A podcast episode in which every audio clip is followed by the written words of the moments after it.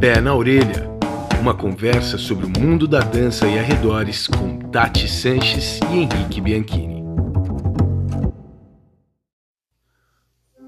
Olá, dançarinos, dançarinas, apreciadores, simpatizantes e entusiastas do mundo da dança e arredores.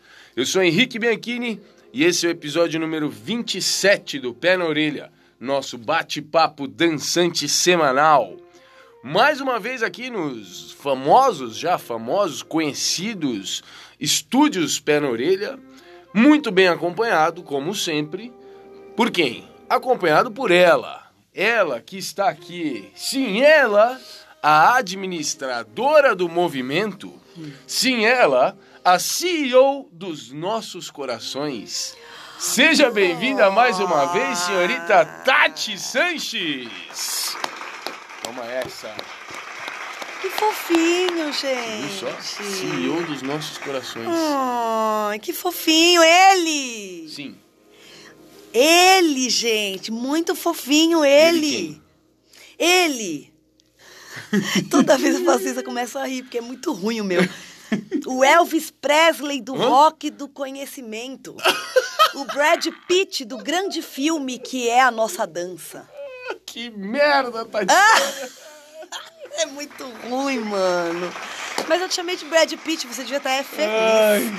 Ele devia estar agradecendo que eu chamei ele de Muito Brad obrigado, Pitt. muito obrigado. Vamos dar um beijinho, é fofinho. Lisonjeado. Você foi fofinho, tive Muito que dar um beijo obrigado. nele, gente. Gente, é.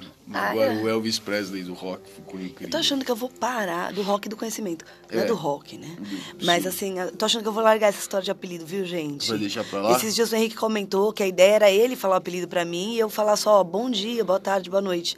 E eu que comecei a inventar que eu ia fazer apelido pra ele também. E ele tá ficando cada vez melhor, eu tô ficando cada vez pior. É, podem mandar uma mensagem dizendo se vocês acham que realmente eu já tô chegando no fundo do poço. Aí, ou então mandem, né? Sugestões de apelido. E sugestões, como Guilherme Rosa me mandou uma vez uma Exato. lista. Eu também tô aceitando, tá bom, Pode gente? ser Aí pode ser direto pra mim lá no meu direct, porque assim ele não vê, tá bom? Boa. Obrigada, me ajuda a ficar Ai, aqui, mano. gente. Bom, vocês certamente já deram uma olhada lá no nome do episódio e já repararam duas coisas. Primeiro, obviamente, que nós não temos convidados presenciais e nem é, virtuais como tivemos no último episódio. Aliás, o último episódio que foi em, em honra do- dos professores e professoras de dança do nosso Brasilzão. é, foi muito bem recebido, hein? Nossa senhora, foi, gente. Foi bem recebido, as pessoas se emocionaram. Bastante gente falando que se É, emocionou. é...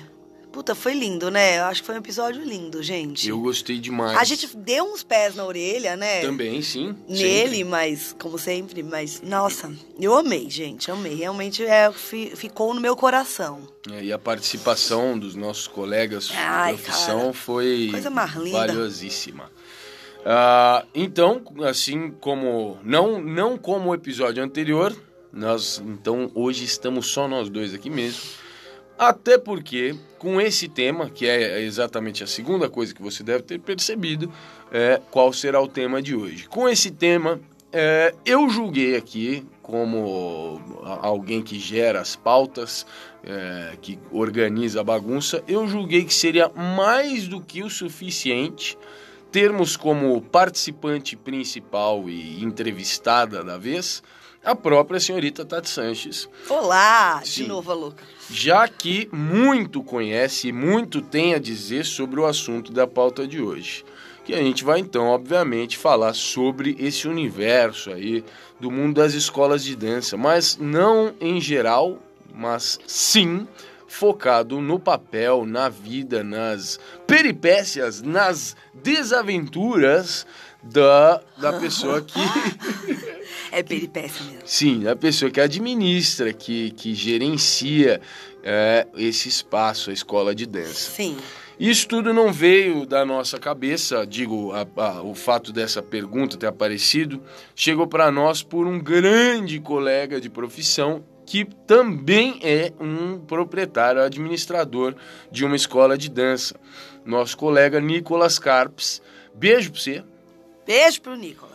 O Nicolas, que além de um grande amigo pessoal, ele já, já poxa, o cara que já dançou conosco, né? Já foi uhum. é, elenco aí, parte do elenco do Companhia de Performance, a companhia que a Tati dirigiu por mais de 10 anos.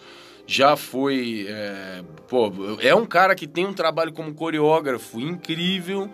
É, é um cara super proeminente aí como coreógrafo. E de um tempo para cá se tornou então administrador de uma escola de dança lá em São José, né? O Nicolas lá é São em São José. José. E, meu, é um barato, porque daí desde então eu pude acompanhar aí também as aventuras do Nicolas, né? Ele até veio no meu curso de gestão do ano passado, e mas como a gente tem uma amizade, apesar de a gente não morar perto, a gente tem uma amizade, então toda vez que a gente se encontrava em algum evento, ele me falava uma coisa assim diferente, ficava marcada para mim, sabe? Muito legal ver as aventuras do Nicolas, né? Sim. É mais um aventureiro aí. Bom, então, para ah, eu acho que. Ah, não. Ó, já ia pular aqui de novo. Já, gente. O cara pula Normal, tudo, todo episódio. É esperado já. Fazer. É esperado. Então vamos falar aqui mais uma vez. Tati, não sei se você tá sabendo, mas hoje o Diga Lá tem cinco mensagens para serem é, lidas. É, tô sabendo, gente. Bem hoje que eu tô entupida. Vai ser bom. Um diga lá, fanho. Isso. Tem cinco mensagens para serem lidas uh, que chegaram pra gente, não só agora nessa semana. Mensagens que chegaram durante alguns dos últimos episódios. Só que, por exemplo, o episódio anterior a gente não conseguiu botar o de galar, não teve. E assim, quando vai juntando, pô, vai acumulando, vai acumulando, e hoje a gente tem que zerar isso aí. Então, hoje no Dia Galar nós teremos cinco mensagens valiosas. Se você puder, aí eu sugiro que você fique até o final. Uhum. E o uhum. Diga Lá, para você mandar mensagem, como sempre, vou deixar aqui o contato. É, lembrando que diga lá é a parte que a gente vai ler a sua mensagem, portanto, mande essa mensagem por texto, seja conciso, né? Seja controlado aí na quantidade de caracteres, senão a gente vai ocupar tempo demais e as, as pessoas vão perder o interesse na sua mensagem. Então, seja contido e assinale lá na mensagem que você gostaria que isso fosse lido aqui no, no, no, no programa, tá? e diga lá mensagem de, de texto. E se você quiser sugerir temas para serem trabalhados aqui por nós, temas para as pautas, faça isso por mensagem de voz, que a gente pode usar a sua voz aqui no episódio, assim como você vai ouvir já já a voz do Nicolas sugerindo uh, o episódio. E tudo isso pelo mesmo telefone, que é o WhatsApp no pé na orelha, no número 011 98407 2938. Pronto, jogral feito, informações Adoro. já passadas. Podemos então passar para a voz do senhor Nicolas Garps, dando a sugestão do tema de hoje. Segura aí!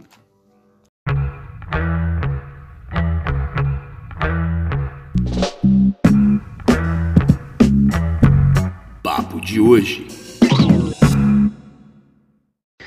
Bom dia, meus queridos, tudo bem? Aqui é Nicolas de São José dos Campos. Agora são sete e meia da manhã e estava escutando o podcast enquanto eu fazia os serviços administrativos aqui da minha academia. É, eu sugiro é, falar um pouquinho sobre o universo de ser dono de uma escola de dança. Eu acho que é um tema que pode ser abordado no podcast, até para as pessoas que são dançarinas e querem abrir uma escola de dança. É, antes de fazer essa escolha, alguns alertas e para a pessoa ter certeza se é isso mesmo que eles querem antes de abrir, né? Então fica aí a minha dica. Mais uma vez, parabéns. Adoro o podcast de vocês. É, escuto quando eu tô passeando com meu cachorro, ou então quando eu tô aqui é, trabalhando dentro da sala administrativa, tá ok? Grande abraço, saudade de vocês. Muito bem, esse foi o Nicolas. Muito obrigado, parceiro, grande amigo nosso, cara super gente fina, com um trabalho muito legal e que traz sim um tema muito relevante. Acho que muita gente vai se beneficiar dessa nossa conversa aqui. Tati, posso começar? Vambora! A primeira coisa que eu quero fazer é falar, porque é o seguinte, talvez é possível, acho uh, improvável, mas ainda assim possível, que algumas pessoas que estão escutando pensem assim, tá, mas por que, que a Tati tem cacife para falar sobre isso? É possível que algumas pessoas não conheçam essa sua parte administradora, empreendedora de forma direta, né? Porque você é empreendedor em, em vários aspectos, você sempre foi uma inovadora em, em muita coisa. Mas você foi é, iniciou essa parte de, sua carreira de empreendedora lá atrás com um grande passo em um momento em que esse tipo de coisa ainda não era para nós, assim, principalmente quem estava ligado a danças urbanas, não era uma coisa ainda muito uh, que, que, que, tinha caminhos trilhados. Uhum. Então Queria que você falasse um pouquinho sobre a Casa da Dança. Não é o Merchan ainda. Não, Parece não, Merchan. É só para mas contar. Exato, porque para contextualizar e por que é que a gente quer saber de você sobre ser dono de escola de dança. Qual que é a tua história com isso? Tá, acho que a maioria sabe. Eu vou Bom, vou tentar ser rápida, porque se eu for contar minha história aqui, eu não. gostaria de ficar se, aliás, aqui o episódio inteiro contando. Aliás, quem quiser saber disso. sua história, vai lá no episódio número 17 e 18. Vai é. escutar a história não, da Tati. Eu digo mesmo a história da Casa da Dança, né? Mas assim, é, há 20 anos eu abri a escola, gente. É, putz, tinha muita vontade e aí eu fui lá e fiz isso acontecer. Eu acho que olhando hoje que eu tenho conhecimento, porque ali eu não tinha, eu fui empreendedora mesmo. Sim. Eu não abri uma escola. Por quê? Que eu fui empreendedora? Porque eu, na minha cabeça, eu tinha que eu queria fazer um modelo que aqui não existia. Que era uma escola de dança, onde eu pudesse ter as aulas de dança urbanas divididas pelos seus assuntos. Sim. E não aula de street dance que nem o povo estava fazendo. Isso. Quase não tinha nada, né, de aula, mas quando tinha era assim nos lugares. Aula de street dance ou aula de dança de rua, sei lá como eram os nomes, que eu não lembro.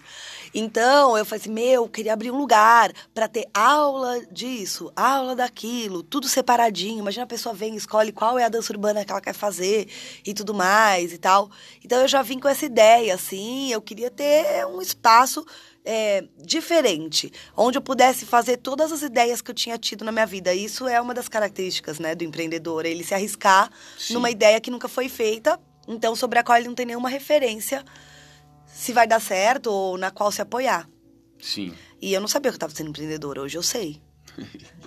Isso 20 anos atrás, né? É, em 2000, gente. Na verdade, eu comecei em 99, eu tive uma oportunidade de dividir espaço com os amigos. Sim. E ali eu já experimentei um pouco do que era isso. Eu peguei um andar de um prédio, meus amigos tinham um restaurante no andar do meio, o outro amigo tinha um negócio de luta no andar de baixo, e lá no de cima eu tinha uma sala grande e duas salas pequenas. Era No Limits, não sei quem é dessa época. Eu sou. O Henrique é. Foi quando a gente se conheceu ali, lá atrás, primeira vez que ele veio para São Paulo. Foi mesmo. E. Enfim. E aí eu tive uma experiência de um ano. Quando lá não deu certo, por causa desses amigos que no fim mudaram de rumo e não tinha como eu ficar ali naquele prédio sozinha, eu fui insistente e decidi que eu queria seguir. Aí uma amiga minha falou: vamos juntas então. Aí a gente achou o espaço que é a Casa da Dança de Perdizes até hoje. E aí de lá, essa amiga acabou também resolvendo fazer outras coisas, ter mais filhos e não sei o que, e eu fiquei lá mandando ver até hoje. E tá até hoje a Casa da Dança lá. Assim, ó, por cima. Ah, então a Casa da Dança tem 20 anos. É... Quantos professores estão envolvidos na escola? É, 26 professores hoje. 26 A gente, é, há muitos e muitos anos, já que a gente oscila entre 25 e 30 professores. Então é bastante gente trabalhando, muitas aulas, né?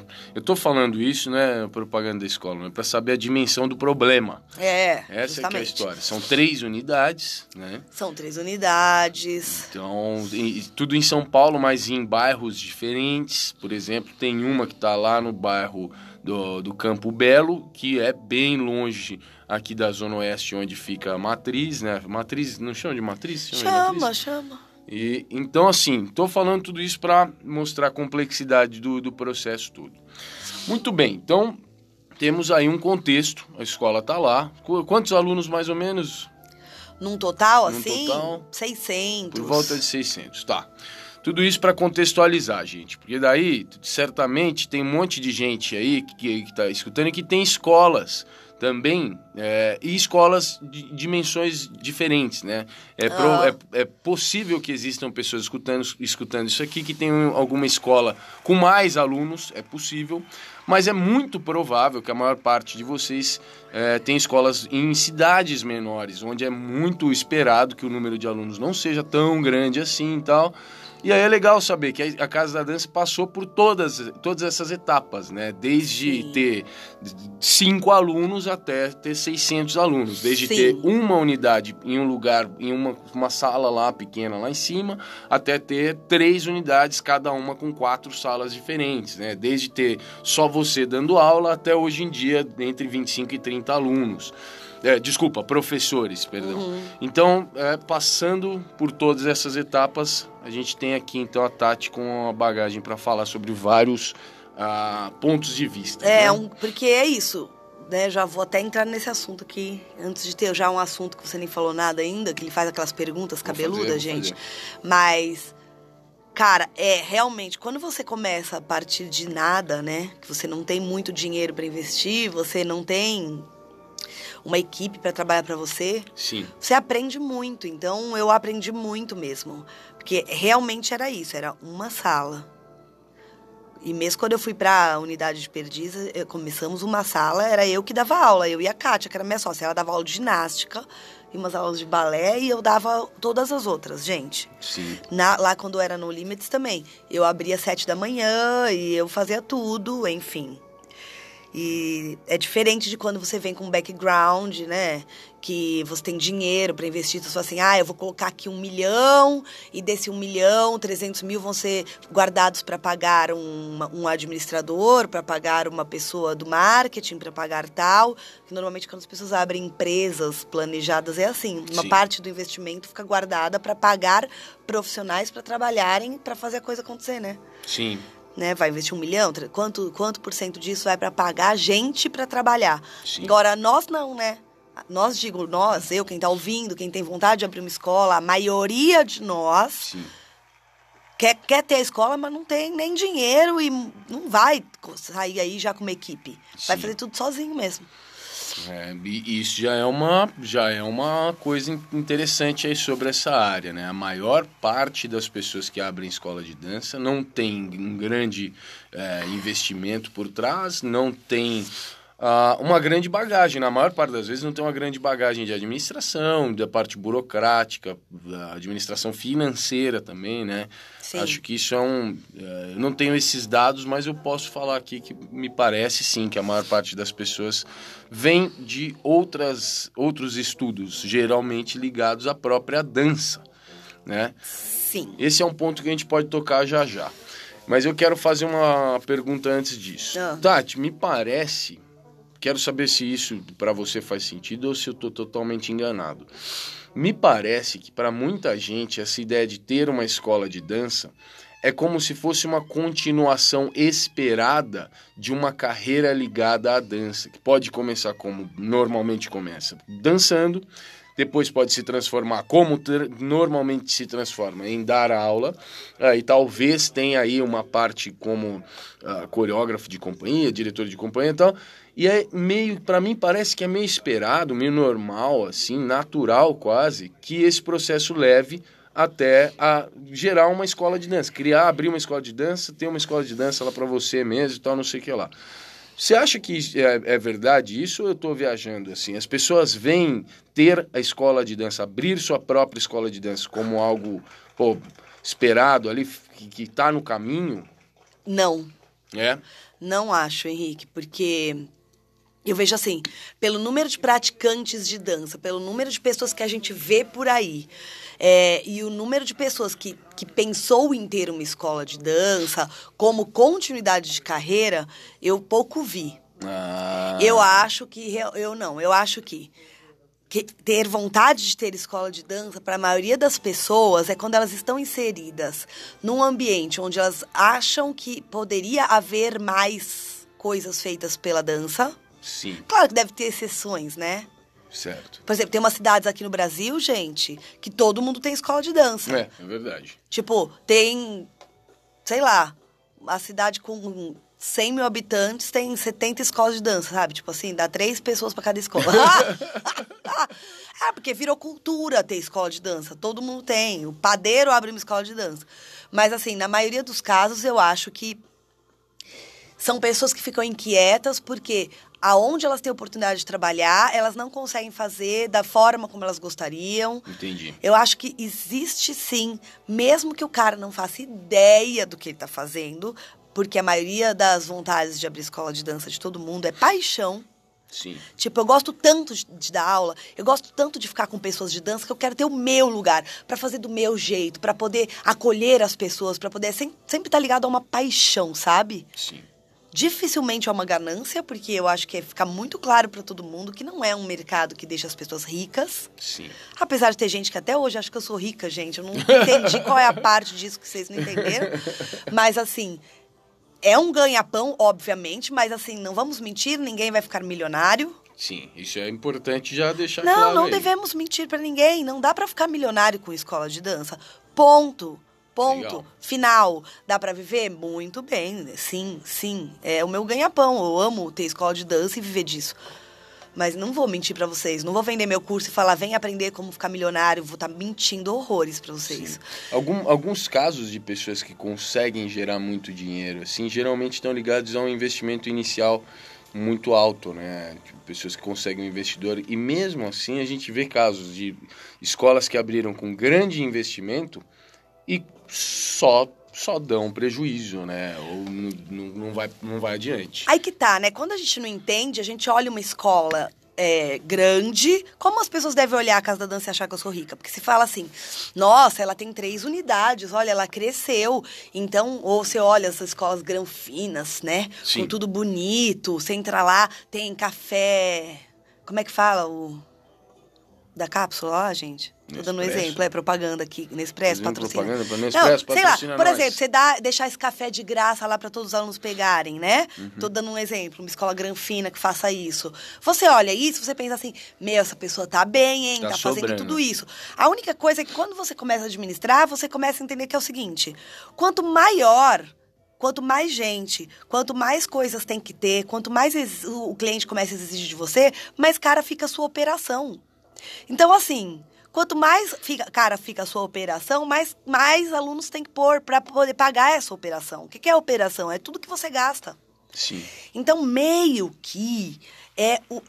Para quem olha de fora, existe essa certa ignorância nesse sentido de que, ai, tá grande, tá, tá, deve estar enchendo o cu de dinheiro. Não tá enchendo o cu de dinheiro, gente, porque tá enchendo a operação de gasto. Então, a operação vai ficando cara. Então, assim, ah, beleza, passa é, 100 mil reais pela minha mão por mês. Olha aí, tá vendo? Ela falou que tá rica. Mas a operação custa 95 mil. Sim. Sobra 5 mil. Sim. Não sobra 10, 15, 20. E esses 5 mil não pode ser tirado pelo dono. Quando você entende, você sabe. Se sobra 5, você tem que investir 3. Sim. E sempre você vai ter um, um gasto a mais. Então é assim. A operação é cara. E para quem olha de fora, a pessoa nunca imagina como é uma- o que é a operação. Assim, quanto se gasta para o negócio se manter andando, né? Sim. É, é, não, é, não é fácil mesmo. E eu, eu queria saber de você. pô, acho, que é, acho que é cedo ainda. Não, vamos voltar naquele assunto que você estava falando. É, essa história do- da paixão, né? Da paixão. Eu tenho outra impressão que eu tenho, de novo, se eu tiver errado, me corrija. É, eu tenho essa impressão de que a maior parte das pessoas, como você disse, realmente entram nessa por terem um histórico aí com dança, é, como bailarinos, como professores e tal, e terem essa paixão que você citou por dança. E aí a impressão que eu tenho é que a maior parte de nós, quando decide tomar essa atitude de tomar esse passo aí de abrir uma escola, é, temos essa sensação de que essa nossa paixão, esse nosso envolvimento, essa bagagem diretamente ligada à dança é o suficiente para fazer com que o negócio aconteça, com que o negócio ande. É, e obviamente, se não há um, um preparo aí nos conhecimentos, nas práticas ligadas à administração, administração de pessoas, administração financeira, tudo isso, certamente esse negócio vai dar errado. Mas você, vê isso também, que as pessoas têm na paixão delas a sensação de que isso basta? Nossa, total. Total, e eu não acho que seja um erro, é, é porque é assim, e essa é uma das partes boas da gente abrir uma escola de dança. Muita gente abre negócio para ganhar dinheiro e só. E essa é a pessoa que, quando vem os problemas e quando começa a ver que não é tão fácil assim, Cai não tem fora. uma paixão para sustentar. Então, essa pessoa cai fora, essa pessoa fica em depressão, essa pessoa. Enfim. Agora, quando a gente abre escola de dança, a maioria de nós abre justamente por amor à dança. Então, eu sempre, é o começo do meu curso mesmo de gestão, eu sempre falo isso. Assim, a primeira coisa que a gente tem que pensar é assim, a fase do susto e da frustração. Porque é um susto e uma frustração mesmo no início. Pelo menos quando você não ouviu alguém falar sobre isso, como eu tô falando agora, que aí você já tá preparado, então não tem susto. E de repente nem frustração, né? Hoje, hoje é possível, né, você estudar antes Sim. né? Hoje é possível me escutar falando aqui ou escutar outras pessoas falando sobre isso e se resguardar antes. Se preparar né? melhor. Por isso né? que eu fico fazendo meus vidinhos lá no Instagram e tudo, porque eu penso assim, cara, quando eu abri a Casa da Dança, eu não tinha referência porque eu tava abrindo um modelo que não existia, certo? Sim. As únicas referências que eu tinha eram de pessoas que já tinham escolas. Uma escola que eu tinha referência Tava lá há muitos e muitos anos, era tudo tão organizado, era de uma família, a família toda trabalhava, aquilo não era uma referência para mim. Minha família não ia trabalhar na minha escola, não tinha, não- meu pai não ia administrar a escola para mim. E as outras referências, as pessoas, quando eu comentava, as pessoas falavam assim: nossa, você é louca. Você é louca, não faça isso. Era só isso. Mas eram escolas tradicionais, escolas de jazz, de balé. Mas era isso que as pessoas me diziam: você é louca, você é louca. Sim. Né? Eu, eu não sabia por que, que você é louca, mas eu acho. Eu tava. A paixão estava de fato fazendo eu pensar mais alto do que eu escutar o que essas pessoas estavam falando. Ainda bem, tá? Ainda bem. Nesse Ainda bem. caso, ainda bem, né? Mas, é, então eu acho interessante que a gente tenha essa paixão para sustentar. Mas eu estava totalmente desavisada, mesmo, né? Então o que aconteceu foi, quando eu abri, eu não sabia que existiam outras coisas que eu tinha que fazer. Eu só pensava no- na parte legal. Ai, quem vai dar aula? Aula do que, que eu vou dar? Que horas que vai ser a aula? Aonde eu vou pôr um quadrinho? Ai, eu vou pôr uma mesinha aqui com um vasinho de flor. É isso que a gente pensa, essa é a parte deliciosa. E até hoje, para mim, a parte deliciosa é essa. Sim. A parte deliciosa é que reforma que eu vou fazer, ai, o que, que eu vou mudar, qual é a parede, que cor eu vou pintar a parede da casa da dança, que lindo que vai ficar. Essa é a parte deliciosa, que curso que a gente vai inventar, tal. Só que daí eu me deparei com um monte de coisas. E eu tive uma fase que, meu, foi sofrido pra mim, porque ninguém me avisou antes. Então, assim, eu abri uma escola de dança, todo mundo dançava, menos eu. É, sim. Entendeu? Então Olha eu só, ficava. você, peraí, você abre uma escola de dança, de dança pela paixão que você tem pela dança e você visualiza aquele espaço acontecendo, né, a dança viva lá dentro. E quando, após duras penas, né, quando aquilo efetivamente começa a acontecer, você não faz parte daquilo. Não, você não consegue dançar, e aí você abre porque você dá aula, você é professor, normalmente é professor que abre escola. Aí você pensa, aí eu vou poder dar minha aula, aí você dá aula. Mesmo porque você tem que dar aula, porque é impossível você contratar um monte de professor. Só que daí, quando você entra pra dar aula, não deu tempo de você escolher uma música, preparar uma aula, você tá destruído, e ainda a sua aula vira aula mais bosta do que era antes. Do que, antes a sua aula era ótima por você abrir escola, mas você começa a achar que sua aula tá uma bosta, porque você não tem tempo de preparar, você tá destruído, cheio de problema na cabeça. Então, é uma frustração que acontece no início, digo de novo, repito, se você não está preparado, porque hoje tem eu aqui para falar e deve ter um monte de gente para te falar, faz outro caminho, muda um pouco, estuda um pouco disso, daquilo antes, aí já vai ser diferente, gente. Eu não estudei porra nenhuma, ainda que eu tinha na época o Rodrigo, que é o meu ex-marido, para quem não sabe, e que ele é um cara que Um trabalha na área de administração né? de imóveis, então ele me dava uma força Sim. Né? No sentido, não é que ele trabalhava, ele me falava, ó, faça por aqui, ó, não vai fazer isso. Ele me ensinou a fazer lá o balancete, me deu o Excel. Então, imagina se não tivesse, Nossa, entendeu? Mas ele não podia fazer pra mim, porque tinha empresa dele. claro. Mas assim, é, eu acho que essa, essa coisa da frustração é o que pega pras pessoas. E aí eu acho que foi o que pegou pro Nicolas, inclusive, que foi quem mandou a pergunta, né? A gente leva um susto. E pra mim foi pior. Pelo seguinte, eu não falei aqui no começo que eu queria abrir um lugar de danças urbanas, tal, tal, tal. Então eu tinha essa sensação que a mesma que as pessoas normalmente no interior têm, ela que, a, que, que as leva a abrir uma escola de dança. Você até falou assim, o que, que leva a pessoa a abrir escola de dança? Hum. É, já vou atropelar tudo aqui. Me lembra se eu perder o assunto. Quando muita gente interior normalmente, a pessoa tem um grupo de dança e aí esse grupo não tem onde ensaiar, então eles começam, começam a ensaiar em alguns lugares cedidos. E aí começa a gente querer dançar no grupo, ou fazer aula com o grupo, e aí o cara fala assim, meu, a gente precisa ter uma casa, isso, né? né? O espaço do grupo. Né? E aí começa a vir essa vontade de ter um espaço seu, que é o espaço onde você acolhe esse grupo de dança que já está com você há tanto tempo. As pessoas do grupo de dança começam a ficar boas, você acha que essas pessoas podem dar aula. Então, por isso que as pessoas acham que muitas vezes quem tem grupo acaba sendo levado ou visualizando a possibilidade de ter um espaço, uma Sim. escola que tem a sua cara, a sua identidade, porque o grupo acaba tendo uma identidade, ele quer falar a língua dele e tudo isso. Enfim. Você estava falando eu de não tinha, é, não, é, não, eu, eu ia falar de mim que não, eu tinha um grupo, mas não era por causa do grupo, no caso que eu queria abrir, mas eu tinha as danças urbanas. Porque eu era uma das poucas pessoas que estava estudando, buscando isso, fazendo conexões. E eu pensava assim: meu, imagina eu abrir um espaço onde possa ter as aulas separadas, onde as pessoas que estão praticando soltas por aí as danças urbanas, né, possam vir treinar ou se encontrar. É uma casa, tarará. E realmente, assim, isso começou a acontecer. Então, o que acontecia? Todo mundo que estava começando a treinar, a maioria era super jovem. Eu também era, mas se eu era, imagina eles, como eram jovens. Acontece que era duas da tarde, eu ouvia a música da galera treinando. Sim. Numa sala. Ia lá e treinava, ninguém trabalhava, não sei. Era, o povo molecada, era novo, né? molecada. Daí eles iam para casa da dança, eu cedia a sala para o povo treinar, porque era uma das ideias do espaço. Aí eu ouvia a música lá, entendeu? E eu dentro da sala, assinando cheque, falando com o contador, fazendo planilha. Sim. E eu só ouvindo a música tocar. Então, assim, meu Deus do céu, eu não sabia que isso ia acontecer. Eu tava sonhando, achando que eu ia ficar dan dançando dentro de uma sala, né? Quem que ia cuidar do bagulho, gente? Pois é. Né?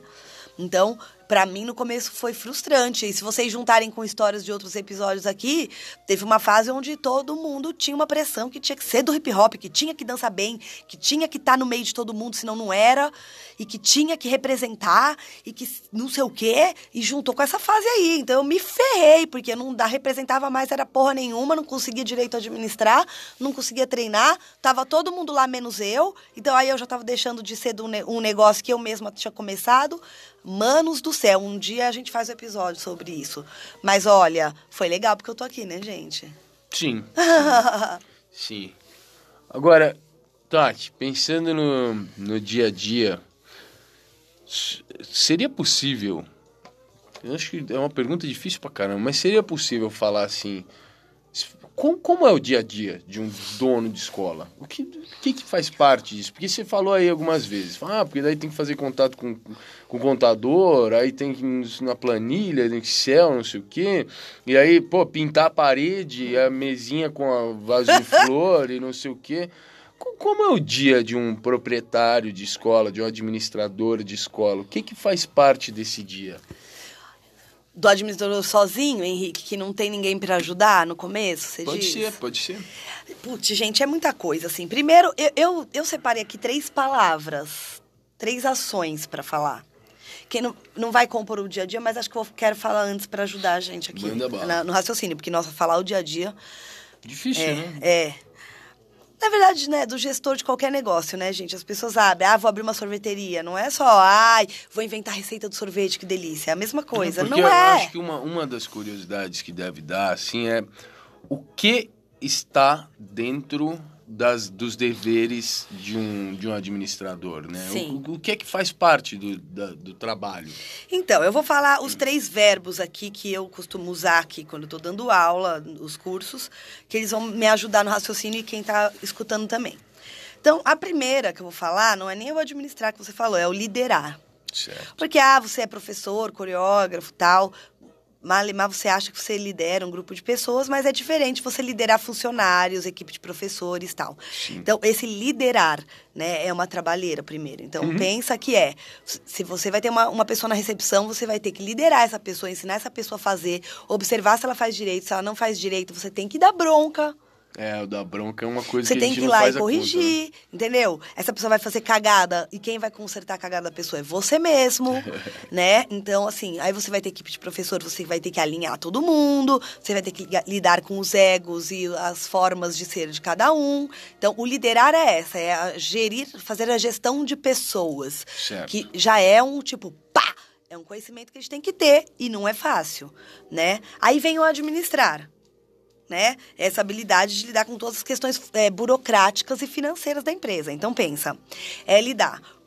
Toda empresa tem um contador, certo? Certo. Então, é, é lidar com o contador, é, pa- pagar os funcionários, pegar toda a parte burocrática de pagamento, como eu pago, como eu não pago, pagar os impostos, entender cada imposto, ah, conta no banco, abrir uma conta na- de pessoa jurídica, como que eu vou fazer, organizar essa conta, o que, que eu tenho que mandar no fim do mês para esse contador, será que eu paguei os impostos certo, pagar as contas, é, aí você descobre ali que você tem que lidar com é, uma série de de aprovações de prefeitura, de Sim. alvará, tem o bombeiro, tem o, tem o extintor, Sim. tem.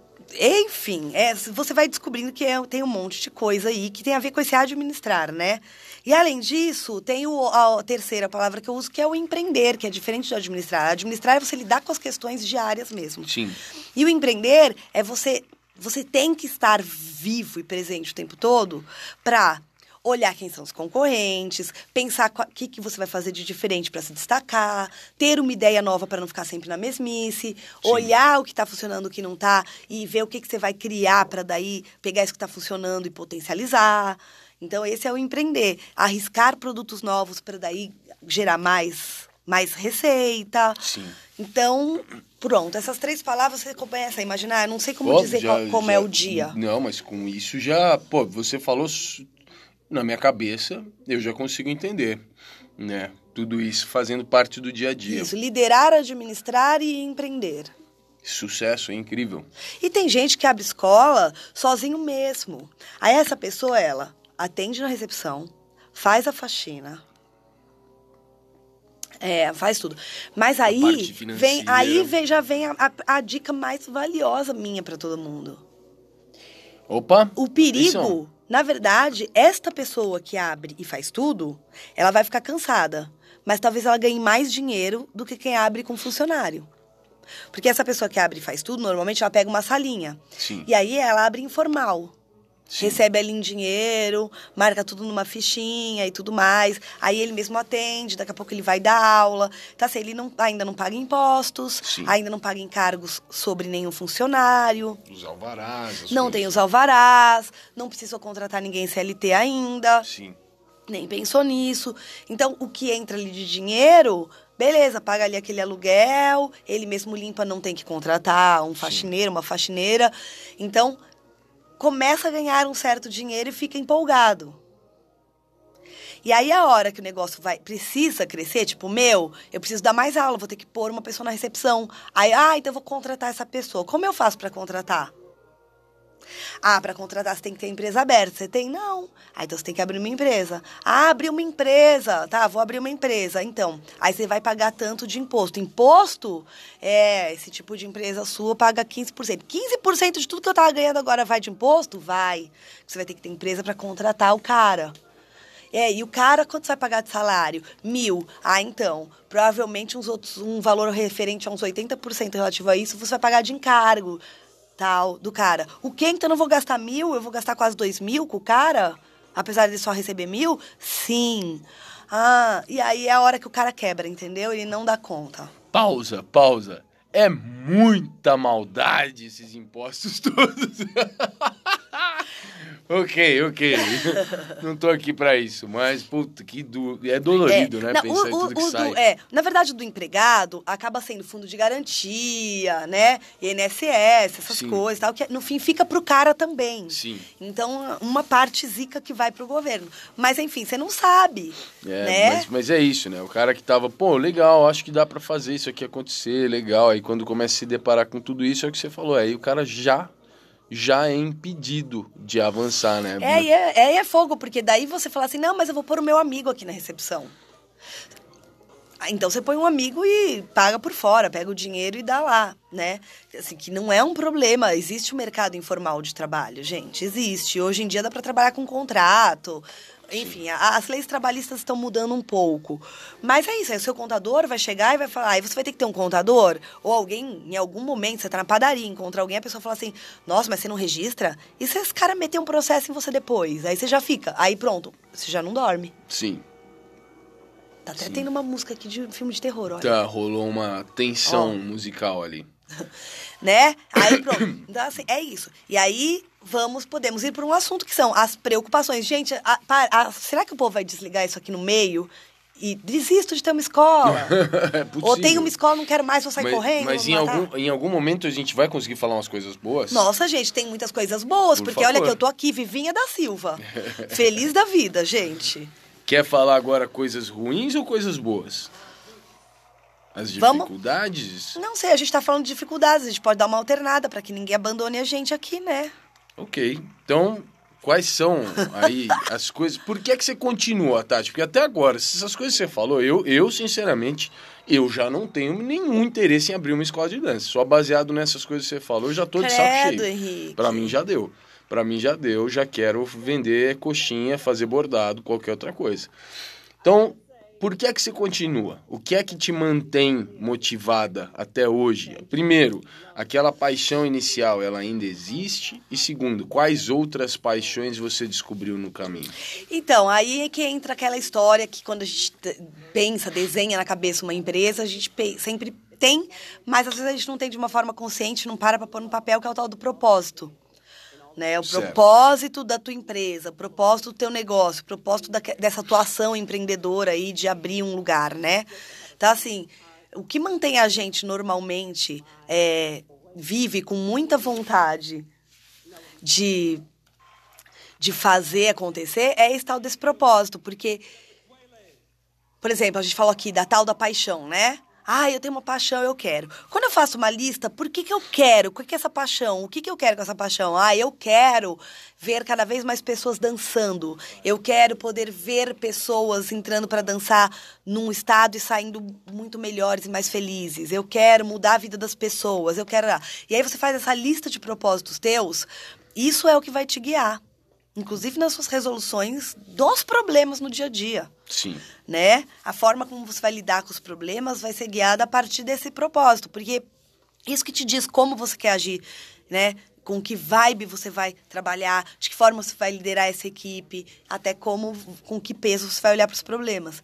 Então, o que toda a parte que eu falei que é legal, colocar o vasinho em cima da mesa, faz- pintar a parede da cor que é legal, inventar uma aula nova, olhar como os alunos estão indo felizes, isso é o que me faz seguir, é uma delícia. Isso não deixa de existir porque você vai ter que administrar. Sim.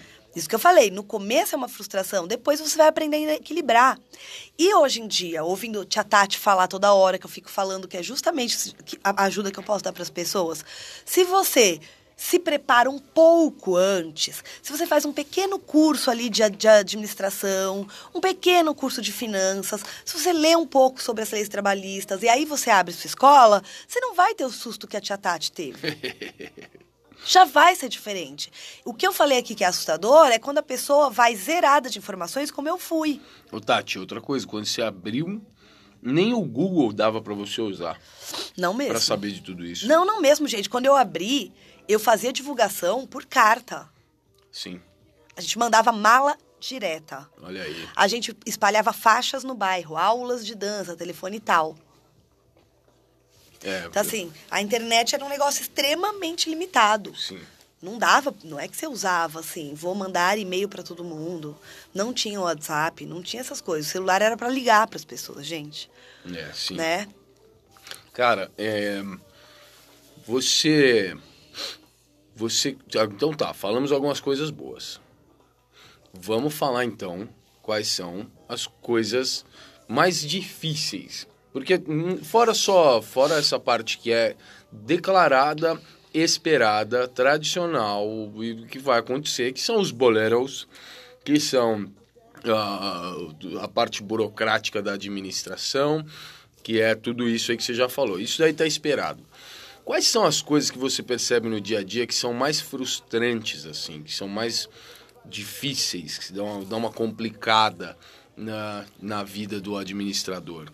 Sei lá, vou citar um exemplo aqui. É, os pais das crianças, que ah. eu sei que dão trabalho pra caramba, né? É sempre difícil. Isso é frustrante, mas não precisa ser esse assunto. Uhum. Não, eu ia dizer, ia falar, responder num geral para depois eu dividir. Sim. Eu acho que o que é mais difícil, que sim, às vezes pode ser frustrante, são as relações humanas. Lidar com gente. Certo. Então, por exemplo, na, você tem uma expectativa tal em relação à tua equipe de professores. Sim. Né? E aí você tem uma frustração que você acha que os professores vão se dedicar?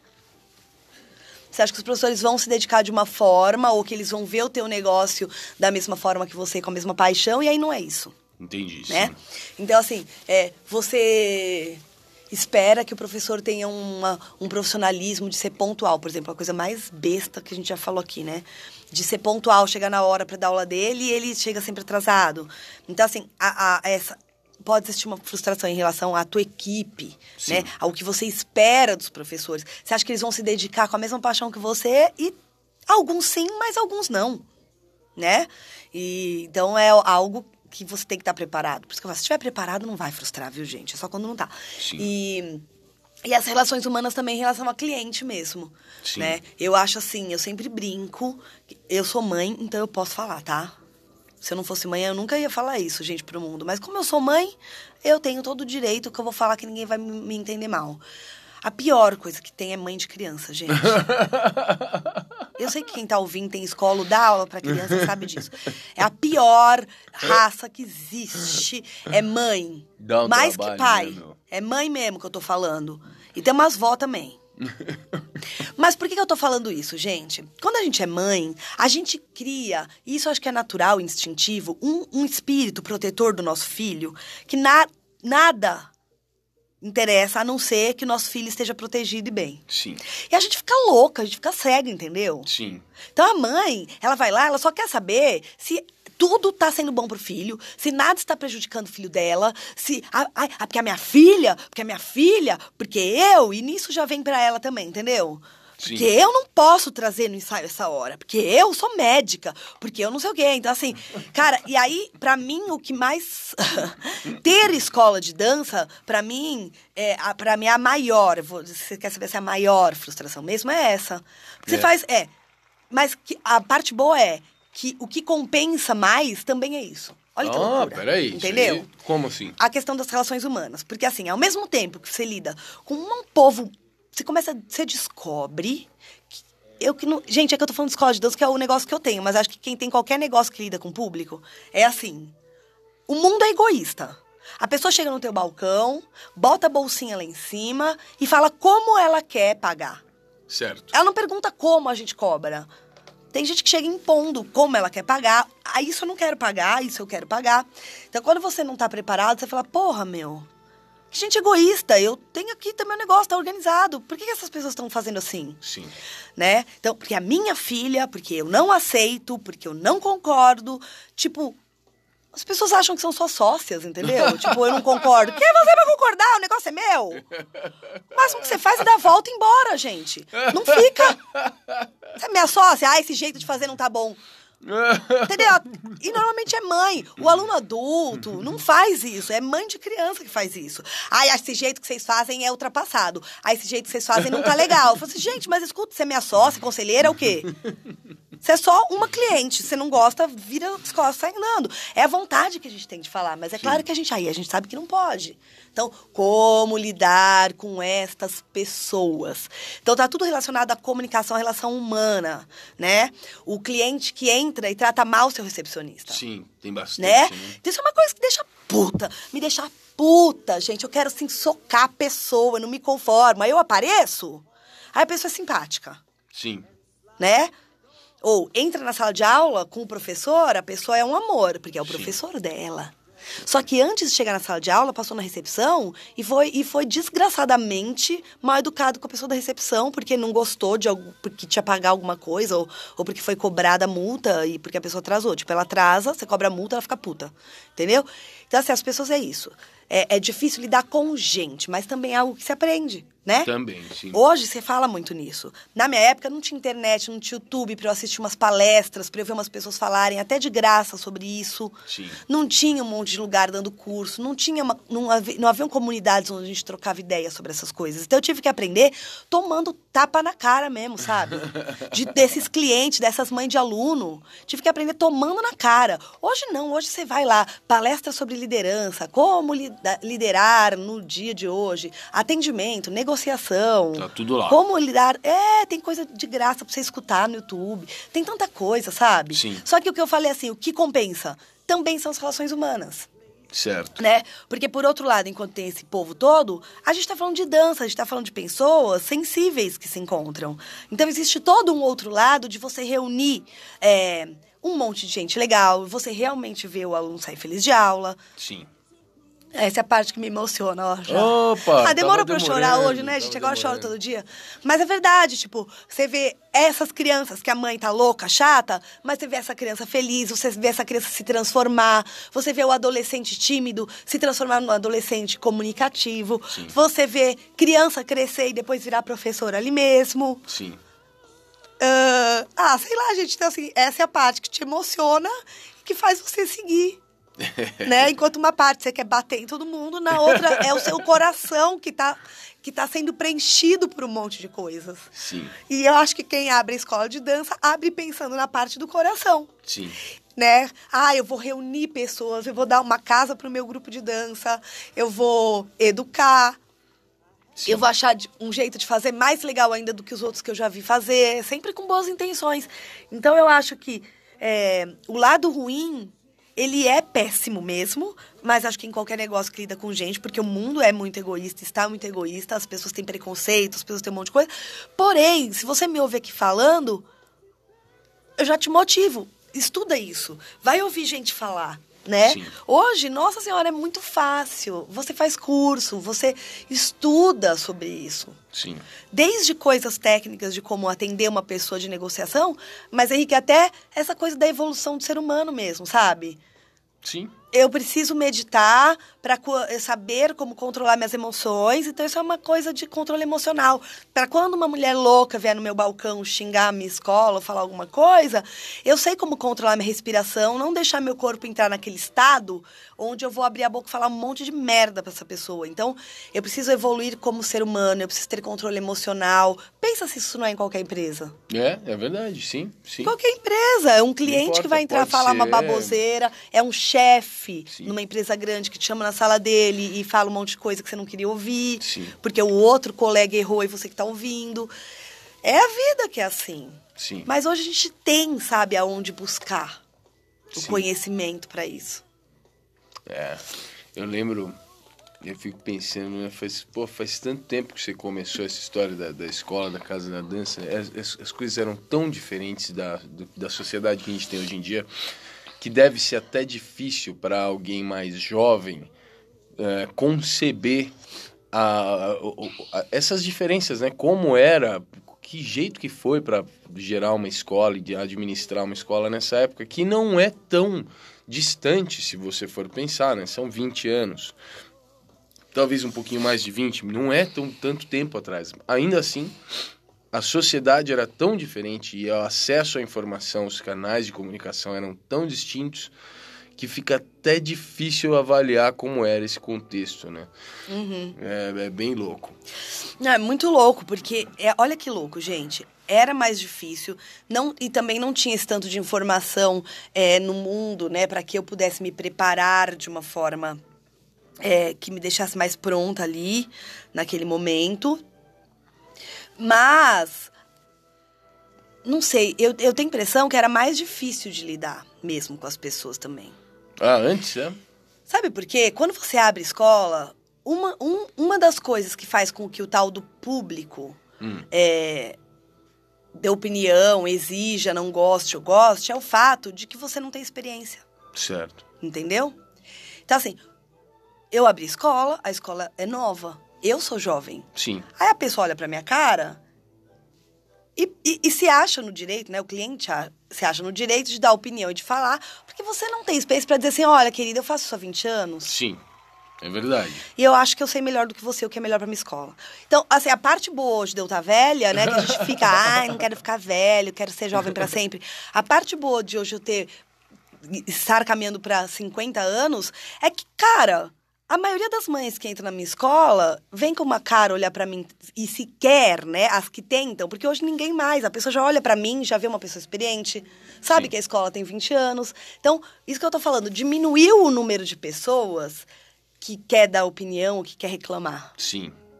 né? A gente ainda tá falando das mães de aluno, né? gente? Caramba, meu. Mas assim, mesmo adulto, diminui, vai diminuindo, porque as pessoas entendem que elas estão lidando com uma escola que tem 20 anos. Sim. Com uma dona de escola que não é mais uma criança, não é uma moleca se aventurando. E que então eles precisam, opa, respeitar um pouquinho mais, Sim. né? É, essa é uma. é- é- Essa é uma. A gente estava conversando esses dias sobre isso.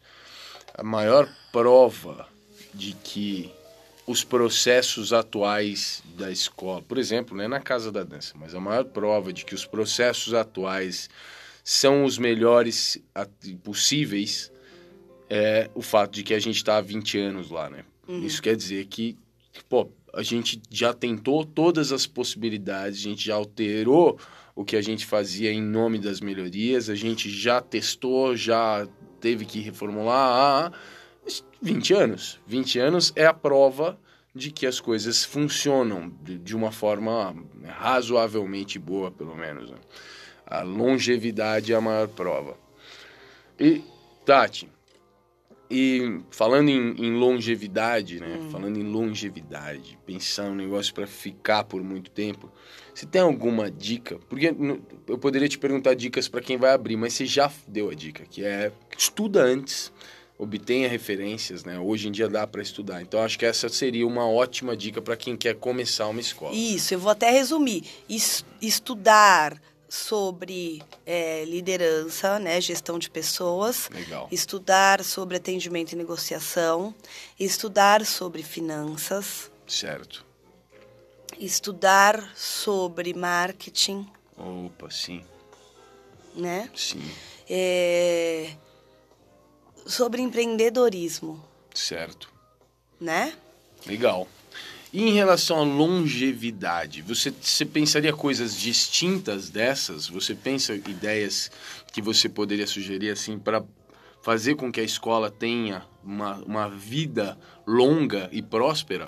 Sim, eu acho que é essa parte do tal do empreendedorismo. Ah, legal. É, a gente precisa estar muito vivo e muito atento, muito presente. Não deixar com que é, é, os velhos processos deixem a gente acomodado, sabe? Certo. Porque o mundo vai mudando, né? E rápido. E rápido hoje em dia. Então, assim, o perfil do cliente muda. Então, talvez o jeito que você fazia outro dia não funcione mais hoje. E aí você vai perdendo aluno e você não sabe por quê. E às vezes a gente é apaixonado por uma forma de fazer e essa paixão por uma única forma de fazer deixa a gente um pouco cega, Sim. sabe? Então, é ter a paixão, mas não deixar a pa paixão te cegar para ver outras possibilidades. Porque Certo. talvez o mundo peça que seja diferente. E aí você vai ficar frustrado, você queria fazer daquele jeito. Sim. Que você é apaixonado, mas às vezes ele não funciona mais para esse mundo, Certo. né, para essa economia, para essa fase de globalização, seja o que for. O YouTube pode mudar tudo, né? É. na, numa escola para a vida de escolas, de lugares que ensinam dança. Já tem mudado. É, a correria das pessoas, enfim. Então, a minha sugestão para longevidade é estar sempre muito presente no sentido de olhar em volta, não olhar só para dentro. Porque às vezes fica olhando para dentro, quando você vê dentro tem só 30 alunos. É, você precisa de sim. 200 para pagar as contas, né? Então, assim, é olhar para fora. O que, que os outros estão fazendo? Sim. O que é que o mundo está fazendo? É, é entender pessoas em geral, não só quem vem comprar dança. Porque muitas vezes você não vai sobreviver só das pessoas que já acordaram de manhã e tiveram vontade de fazer dança. Você vai ter que convencer pessoas que nunca pensaram em dançar a dançar. Sim. Para você poder ter um número de alunos para pagar suas contas e ter lucro. Então, é um olhar para fora, né? Olhar o que, que o mundo está pedindo, o que, que o mundo está querendo, olhar o perfil dos teus alunos, como os alunos estão se comportando. Será que isso é um sinal para que eu mude alguma coisa? Né? É, lançar coisas novas, ter novas ideias, manter, sabe? Isso é o que fez a gente abrir a escola de dança. Todos nós. Eu quero ter um lugar onde eu posso fazer meus eventos do meu jeito. Ai, ter ideias. A gente Sim. tem ideias. Ai, já pensou fazer a noite do pijama? Que delícia que ia ser? Ai, eu vou poder fazer. Ai, já pensou eu fazer uma exposição de dança? É isso. Eu tenho certeza que todos que abriram ou vão abrir uma escola de dança ficam assim, já pensou poder fazer isso? Já pensou que legal fazer aquilo? Sim. Ai, eu vou fazer no nanã.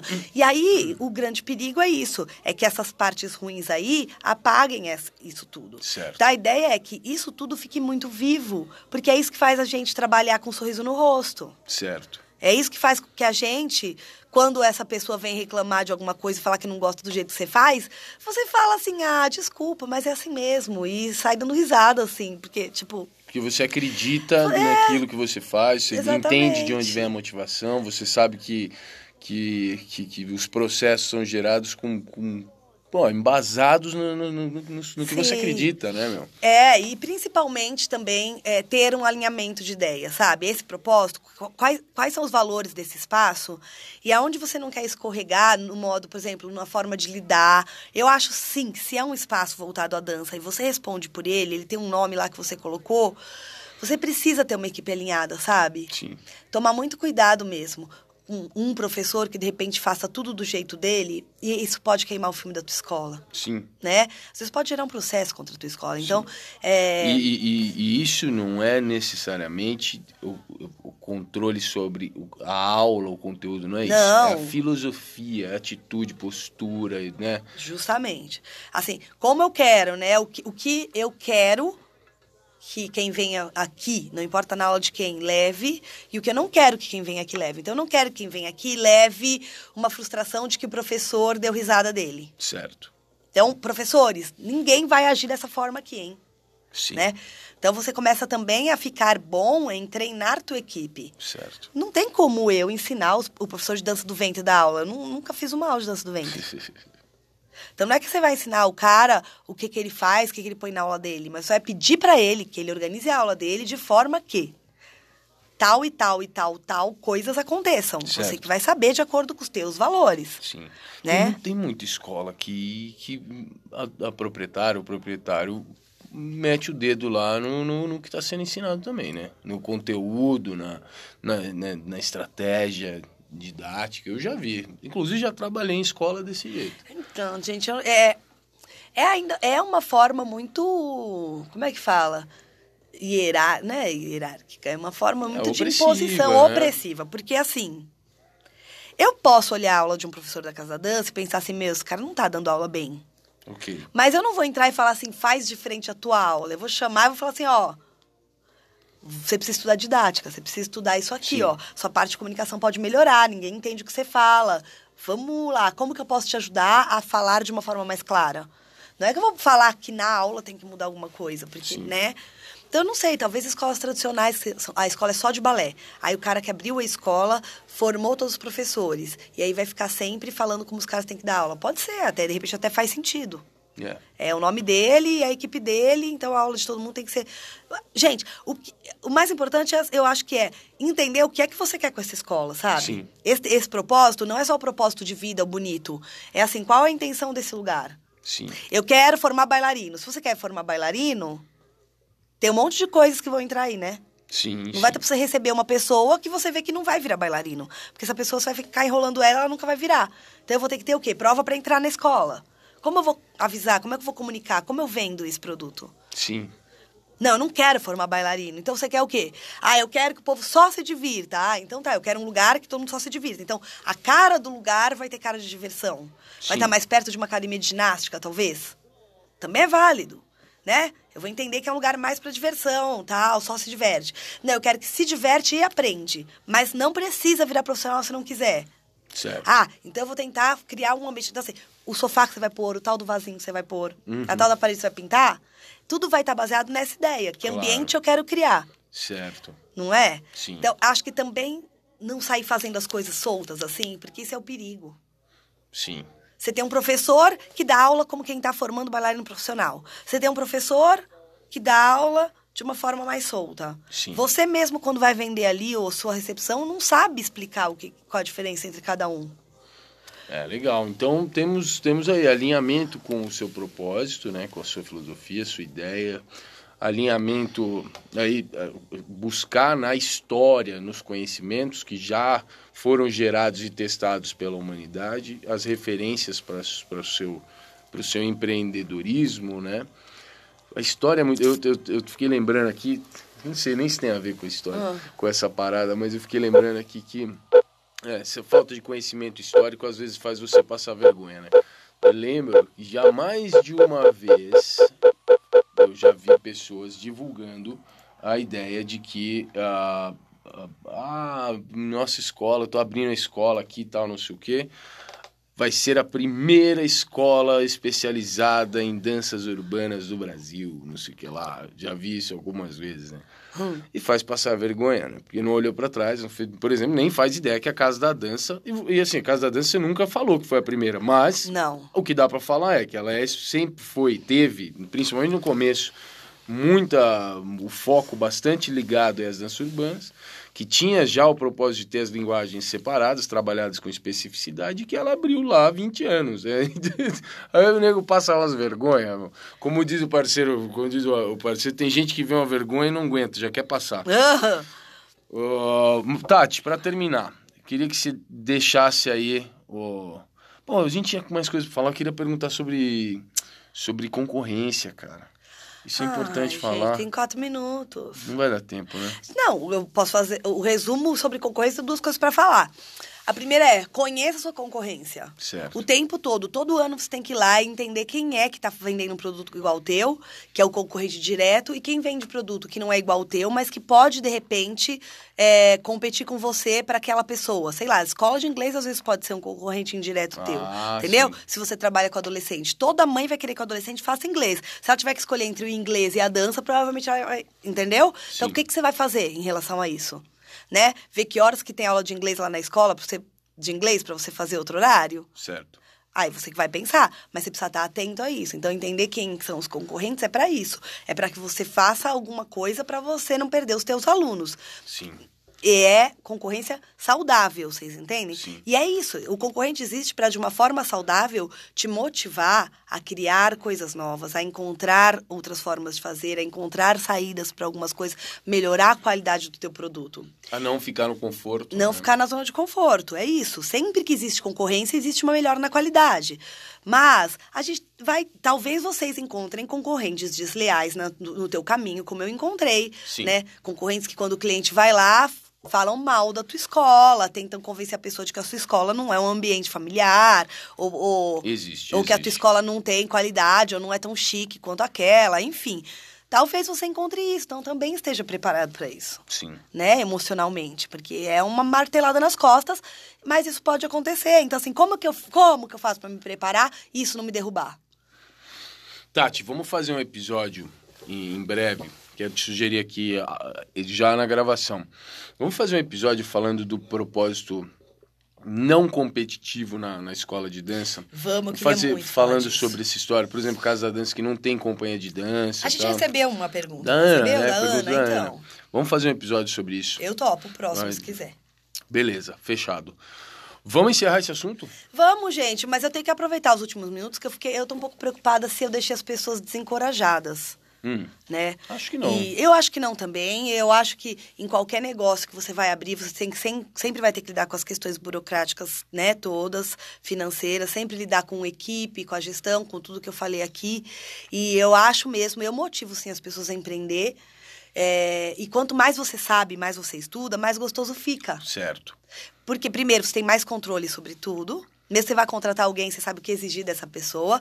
Você tem mais controle sobre tudo. E é isso. Tudo fica mais leve, tudo fica mais fácil, porque daí você entende. Sim. Não tem susto. né? E, e, você vai aprender a lidar com os problemas de uma forma que os problemas são só uma parte do dia a dia. Sim. Aí a outra parte, então, é, tá a parte de você curtir, de você curtir as pessoas, se isso é o que importa para você. A outra parte são as aulas que você vai continuar dando sim, sim, que não deixe de dar aula por nada desse mundo.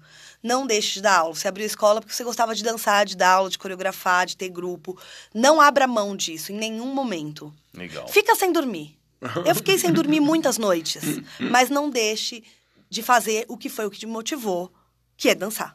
Ótimo. Porque em alguma hora você vai conseguir voltar a fazer muito mais, ter uma equipe trabalhando para você e você vai voltar a ter muito tempo para dançar, coreografar e fazer. Então insiste, persiste que funciona. Oh yes. Sucesso. Terminando aqui o papo de hoje. Bora pro Merchan, segura a onda.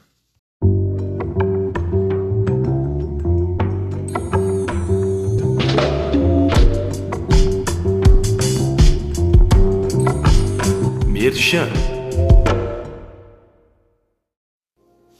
Gente, como nós estamos então falando da questão da, da escola de dança, eu venho falar hoje de novo sobre o curso de gestão para escolas de dança, que eu chamo de gestão a partir do zero.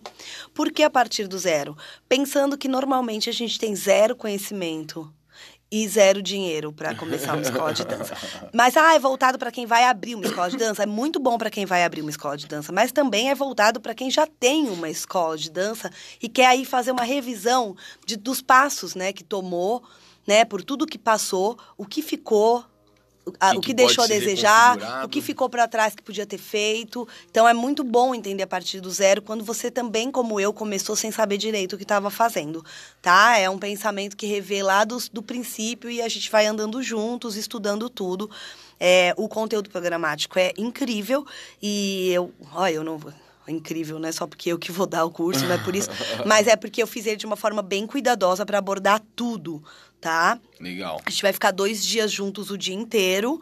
E a ideia é que a gente comece nove da manhã e termine às seis da tarde, mas pensando na parte formal do curso.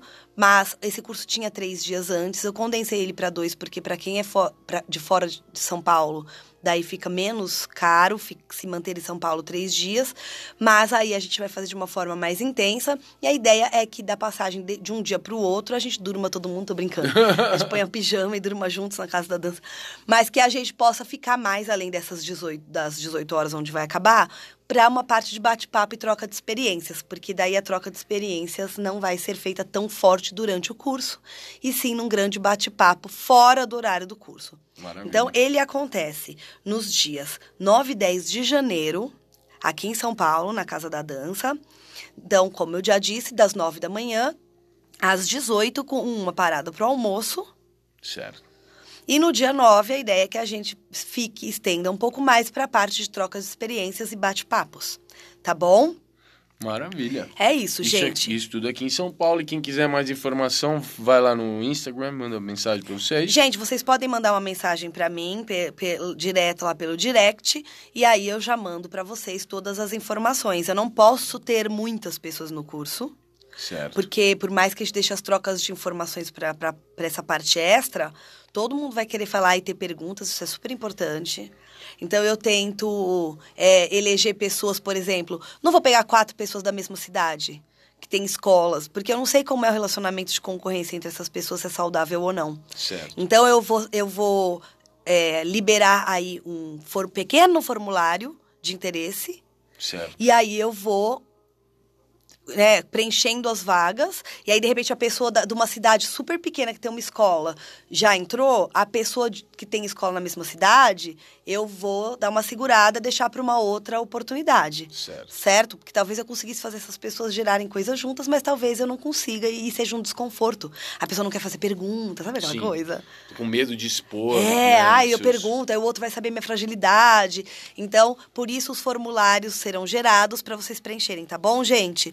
E aí eu vou meio que por ordem de chegada e pelo que vocês me disserem ali. Ou seja, é uma pequena seleção. Sim. Sim tá bom? E os interessados, então, lá direct no. Direct, tá? Estou interessada, me manda o link para aplicar, para entrar nesse curso e eu mando. Beleza, eu vou deixar o seu arroba aqui no, na descrição do Muitas episódio. graças. Beleza? É, então agora, no- dessa vez não vai ter calendário, né? Chega, vamos passar Não, direto. vamos passar que tem muita coisa pra ler. Então vai, vamos pro Vai Lá Ver rapidão. Segura.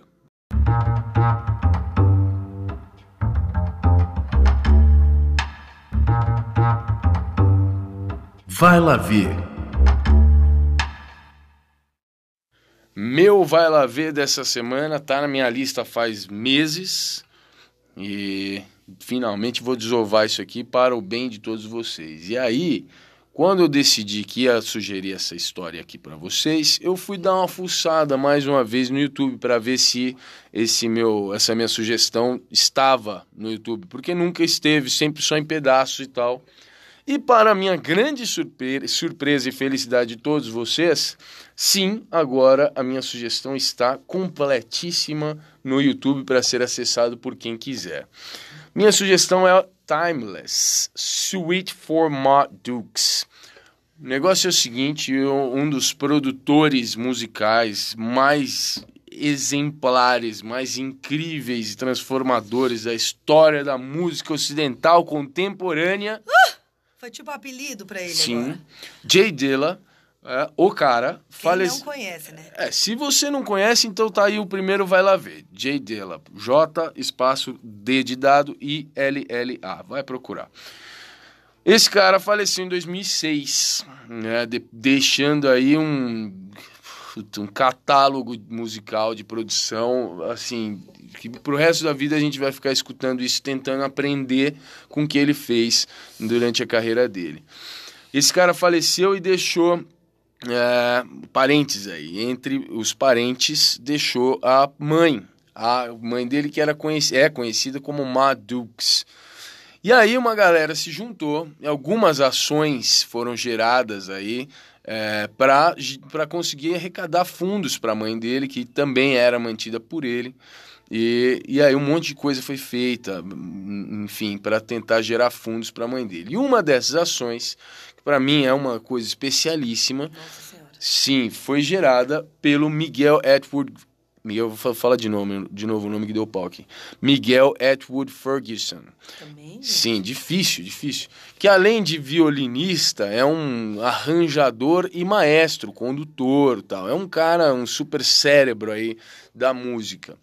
Esse cara arranjou uma orquestra, organizou uma orquestra de 60 pessoas, 60 músicos, 60 instrumentos e rearranjou uma parte de- do- do- da obra do Jay Dilla é, para músicas orquestradas com uma cara, assim, uma estética sonora de música clássica, porém com toda a genialidade do Jay Dilla no fundo. Isso se tornou sim um CD, foi lançado, eu inclusive comprei esse CD e um DVD que ah, apresenta não apenas a- a- o show, né, desse, disso acontecendo ao vivo, mas também uma série de extras, de imagens interessantíssimas de, ba- de backstage, bastidores, making off, mais um monte de outras coisas nos extras. Desculpa. E é chamado Timeless Sweet for Ma Dukes. Isso foi lançado em 2010 e está no YouTube. Não só a parte do show, mas o DVD inteiro, contando com os extras. É incrível, alguém fez isso, esse favor para todos nós, está lá.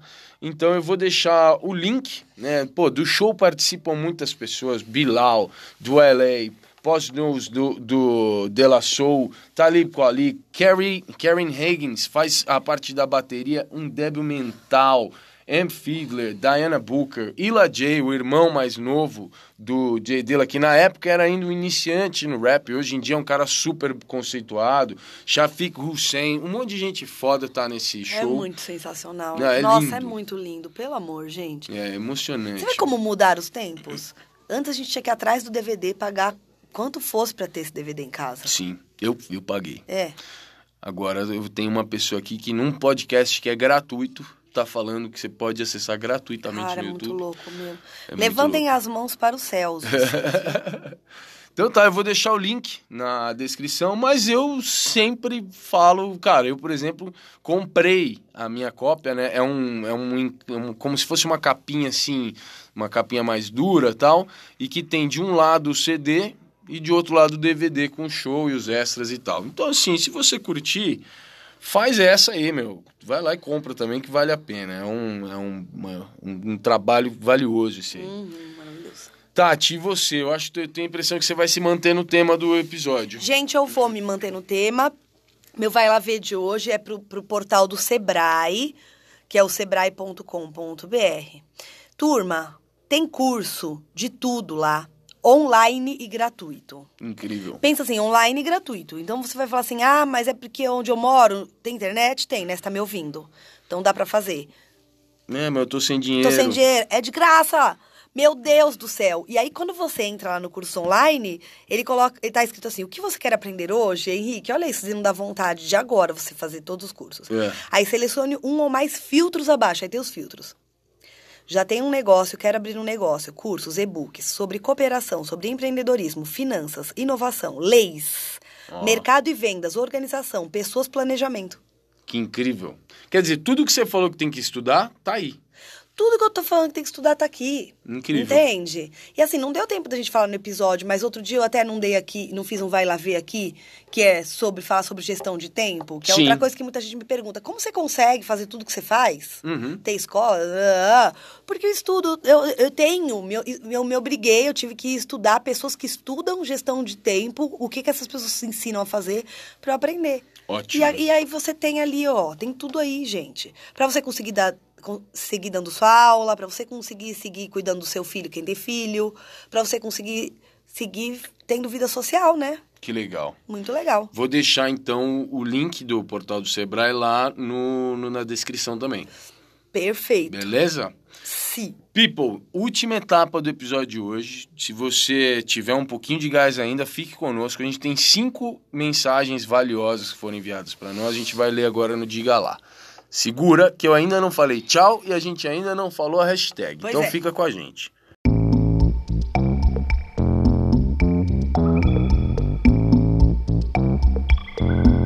Diga lá.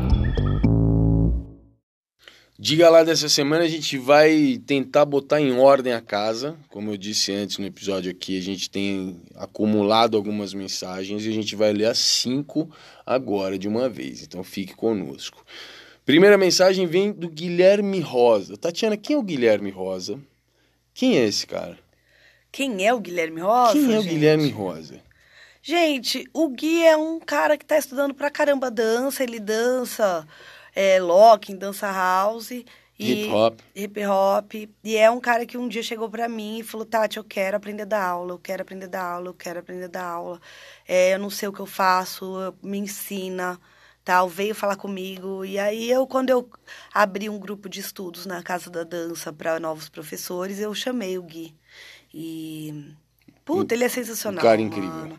Ele é cara sensacional. incrível. Sensacional. Um puta comunicador, um cara divertido, muito esforçado. É isso. Então aí ele Ótimo. passou a fazer parte da minha equipe de estagiários na Casa da Dança. Certo. Guilherme Rosa, então, de Guarulhos. É isso, né? Guarulhos. Ele mandou a mensagem para nós baseado no episódio 21. Episódio 21 que fa- fala sobre investir na dança, né? O episódio chama Quanto você investe na sua dança? Então eu vou ler aqui. Salve, salve, Lorde do Bug Cerebral e mestra da porra toda, mãe de todos. Venho através dessa humilde mensagem, porém muito carregada de sentimento, tentar expressar um pouco do que sinto diante das coisas que venho vivendo ultimamente. Não consigo me expressar muito bem na fala, por isso decidi tentar aqui por meio de sketches ou scratches, eu não sei o que ele quis dizer com isso. Vou seguir. Sem mais delongas, estou vivendo um dos melhores momentos da minha vida referente à dança e quero dizer que nada disso aconteceu sem apoio. E mais, mesmo sem muitas condições, até mesmo de estar indo para aulas em São Paulo por falta de dinheiro, eu decidi não desistir. Fui buscar de todas as formas maneiras para essa continuidade. Não quero ser egocêntrico, o real motivo dessa mensagem é de tentar de alguma forma incentivar um pouco alguém. Seja sincero consigo mesmo, com as pessoas ao seu redor e com o que você quer, e assim só vai ter a crescer. Estou tendo a oportunidade de fazer minha primeira viagem pela dança e tudo isso através das amizades que eu consegui dentro desse cenário e que me ajudam em muitos aspectos. Então, Mostre seu interesse diante daquilo que você ama e se esforce.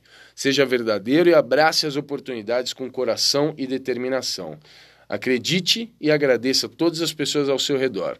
Mas um pouco mais do que isso, se esforce e mostre o quanto você quer fazer valer as oportunidades que lhe são dadas.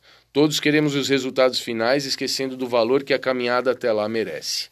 Grande abraço do seu aluno, filho, Wecker, hip hopper, houseiro, bailarino, guarulhense, criador de apelidos e amado Gui Rosa. Oh, meu Deus! Ai, gente do céu! Gente, faz muita diferença quando você dá oportunidade para uma pessoa, a forma como essa pessoa reage à oportunidade. A vida inteira eu tive bolsistas, eu tive estagiários, eu teve professores mesmo da Casa da Dança, que o cara nem sabia dar aula ainda, eu já coloquei lá e fui, fui ensinando. A forma como cada um reage, sabe? E é isso que o Gui tá fazendo aqui, né? Que ele fez questão de colocar aqui em público. É o que ele faz no dia a dia. Sim. Né? Como ele se coloca à disposição, como você vê que tem aquela gratidão, mas não é aquela gratidão rasgada que fica o tempo todo. Não é isso. Você vê que o cara tá ali o tempo todo falando, ó, oh, eu tô aqui, o que você precisar, Sim. sabe? E mostrando a, a, E principalmente quando a pessoa mostra a alegria de poder ter aquilo. Sim. Não precisa ficar falando todo dia. Mas, sabe, mostra que tá aproveitando. Legal. Quando você dá uma oportunidade, você quer ver a pessoa aproveitar. Tem gente que se dá oportunidade que a pessoa começa a agir como se não tivesse tido. É, como se fosse para ser assim mesmo. Pra, Sim. Não era, você não fez mais nada do que sua obrigação de me dar essa oportunidade, é porque era assim para ser mesmo, porque eu sou foda.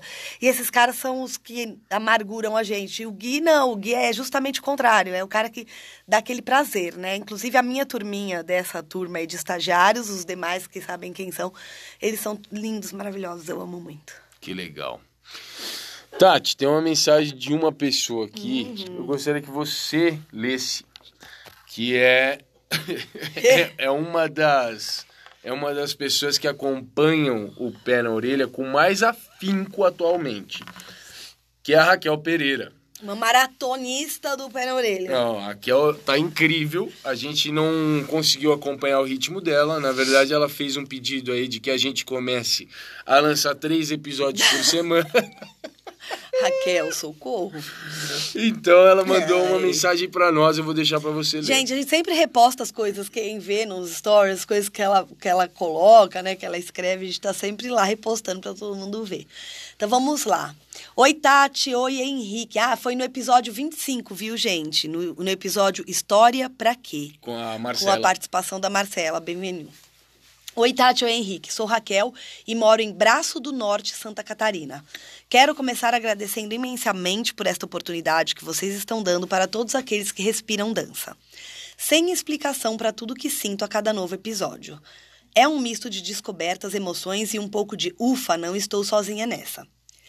Em todos os episódios, ouço alguma fala que vai de encontro a tudo que eu acredito, e isto me reconforta de maneira única. Tenho uma escola de dança pequena mas que nestes quase 11 anos foi construída dentro dos valores e fundamentos em que acreditamos. Olha que legal. Por se localizar no interior e ser uma cidade pequena, temos uma dificuldade imensa de encontrar profissionais capacitados e principalmente interessados e comprometidos com estudar e buscar novos conhecimentos.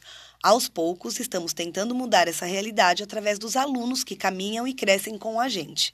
Há esperança. Preciso confessar que gritei. Sim, gritei quando ouvi no episódio 25 sobre professor de baby class tem que ser o mais capacitado de todos. Eu bato nesta tecla desde sempre. Caramba, as pessoas precisam enxergar a responsabilidade que é conduzir uma aula para crianças tão pequenas. E mais, os pais precisam pesquisar a capacitação dos professores. Trabalhamos com crianças a partir de dois anos aqui e somos extremamente criteriosos e cuidadosos com a equipe que desenvolve as aulas.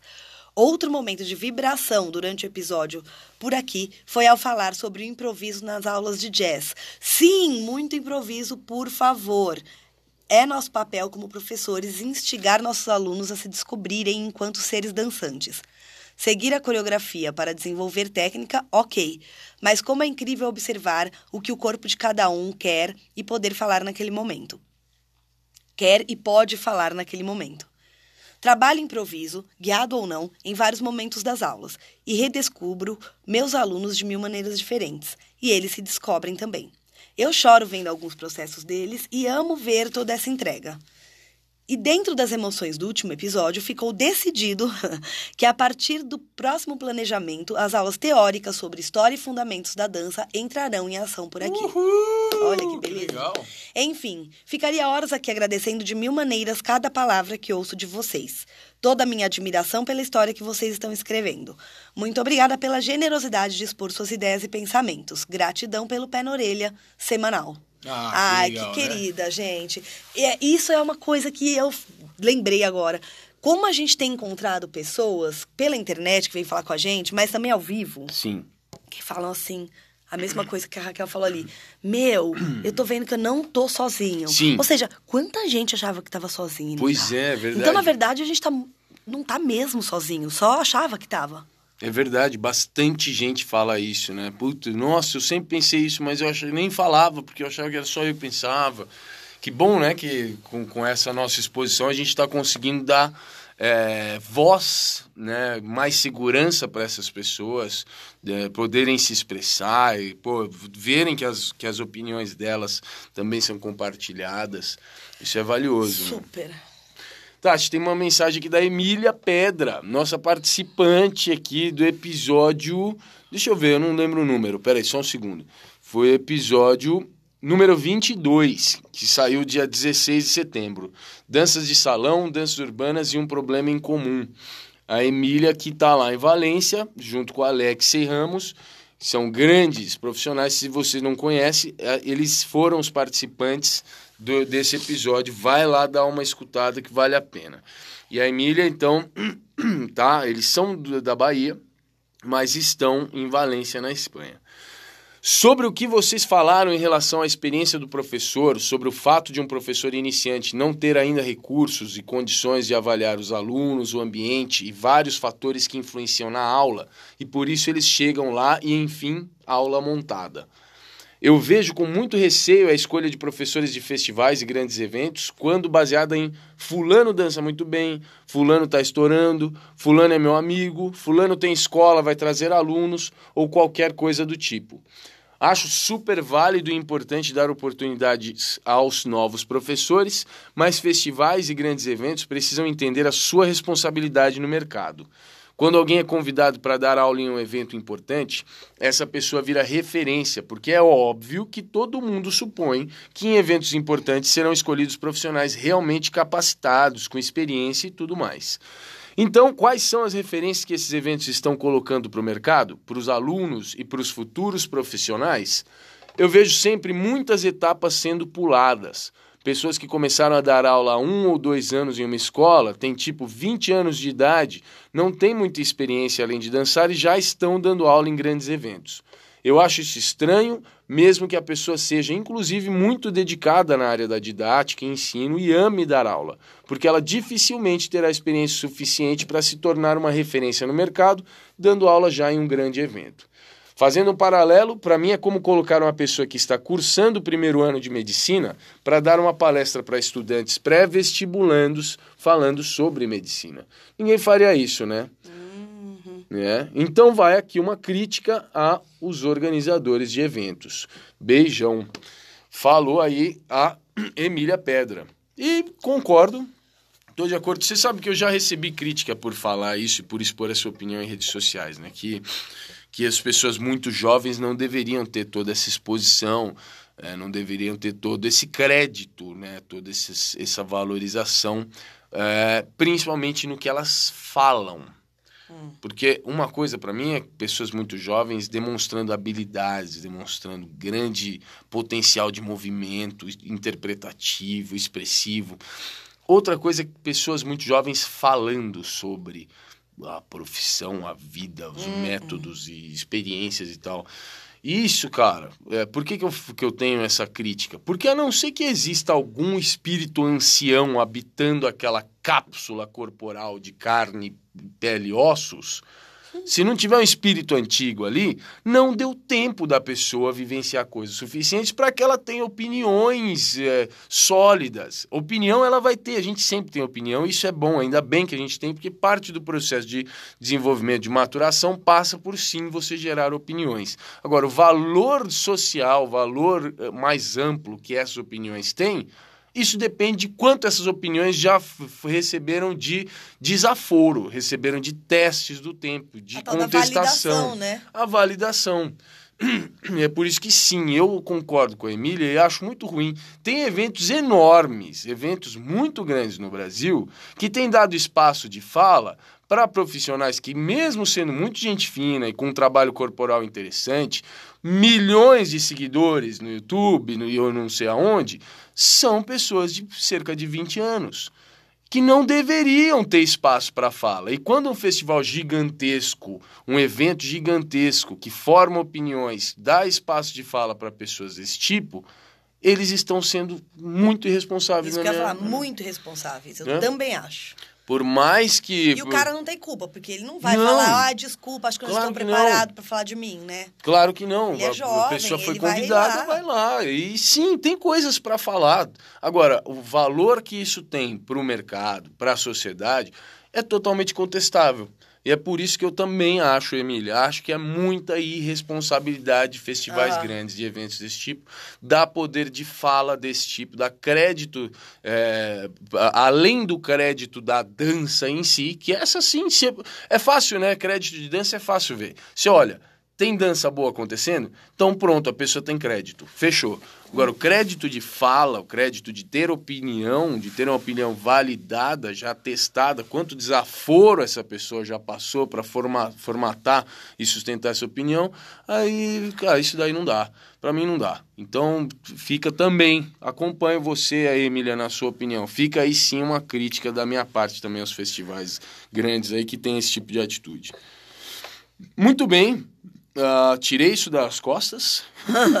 tirei do peito. Falei, pronto. Falei, pronto. É, temos aqui agora uma mensagem.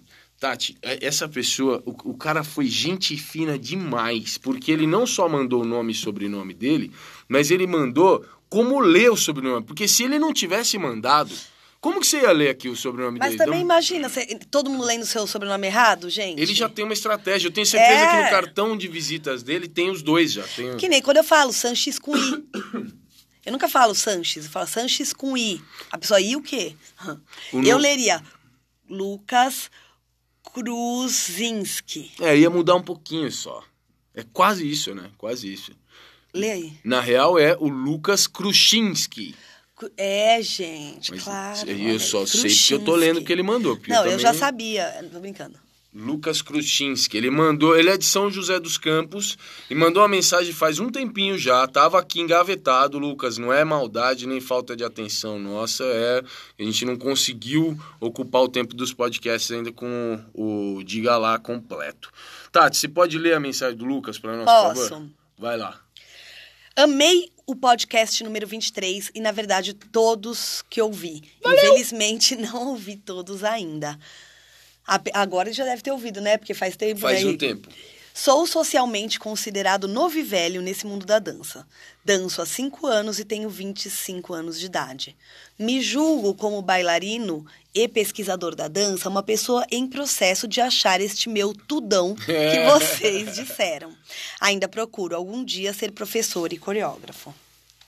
Gosto demais de todos esses lugares e ideias que vocês mostram e buscam sobre a dança e a problematização que vem com tudo isso. Eu sempre pensei, sempre questionei e critiquei tudo que eventualmente escuto vocês falando no podcast. Sobre, por exemplo, ensino e aprendizagem, sobre ser humano, ser artista, sobre quem somos, nós artistas dentro deste mundo que chamamos de mundo da dança e o porquê de tudo ser como é tudo andar numa linha que as coisas são assim, ele pôs entre aspas, né? Tipo, que as coisas já são assim, e que nesse lugar me encontrava nesse lugar que eu me encontrava, eu não via muitas pessoas pensando sobre ou tentando mudar este pensamento de dança e arte, onde obviamente existem infinitas respostas. Mas hoje em dia, vejo que sim, existem inúmeras pessoas neste mesmo questionamento sobre arte da, a arte da dança ser feita de humanos, com humanos e para humanos. Puta que legal. Nada mais justo que sejamos os mais humanos possível nesta nossa área, né? Mas, enfim, manda este comentário que não precisa ser respondido, não precisa ser lido, nem nada. Ele falou. Depois eu perguntei para ele, ele falou que Sim, tudo bem. Ele falou que não precisava, mas tudo bem, né? Como uma sugestão de criarmos rodas de conversa, eventos envolve, envolvendo muito destas conversas que vocês trazem, por uma grande vontade minha de poder sentar com pessoas como vocês para conversar, discutir, questionar, filosofar e criar um grande novo pensar que vocês também estão trazendo sobre a dança. Conheci vocês pelo podcast e já considero que os trabalhos de vocês são incríveis. Continuem, por favor, fazendo esse trabalho. Nós temos muito que agradecer a todas essas informações e questionamentos que vocês trazem por aqui. Desculpe o textão, na verdade eu escreveria muito mais, falaria sugestões de temas, etc. Mas fico por aqui, muito obrigada por todo o trabalho que estão fazendo. Ah, Lucas, adorei! Muito legal, né? Sensacional. É mais um, né? Mais um que tava aí achando que tava pensando é, sozinho. Sim, sim. Aí de repente se depara com mais algumas pessoas e aí tudo. Cara, eu acho que é isso, né? É você você não apesar dessa vontade de cultivar os pensamentos, eles ficam meio amortecidos lá dentro, porque você não encontra reverberação, não encontra né, apoio e tal. tudo que você precisa, às vezes, é algumas pessoas para conversar, né? É, Ele sugere então... aqui ampliar isso tudo. Eu acho que isso é verdade, tem que acontecer mesmo. Uhum. Porque, às vezes, é tudo que você precisa é um pouquinho de reverberação, mesmo que não seja concordando. É. Muito legal.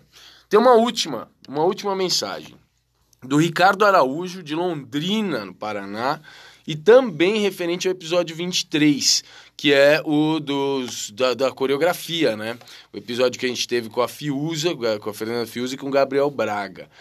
Então, vamos lá para a história do Ricardo O Ricardo, Araújo. É, é, ele e a E fizeram meu curso de gestão ano passado, eles estavam indo começar a abrir o estúdio deles.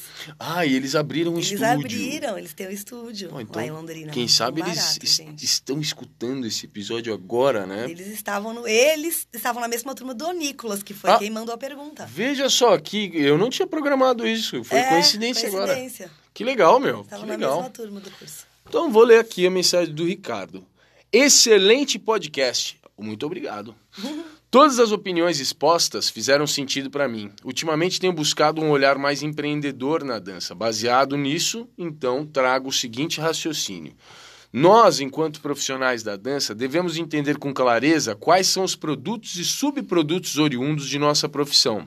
A coreografia nas danças urbanas, ao meu ver, sempre foi o produto mais fácil de se vender e o mais valorizado, fora do ambiente de pesquisadores e profissionais.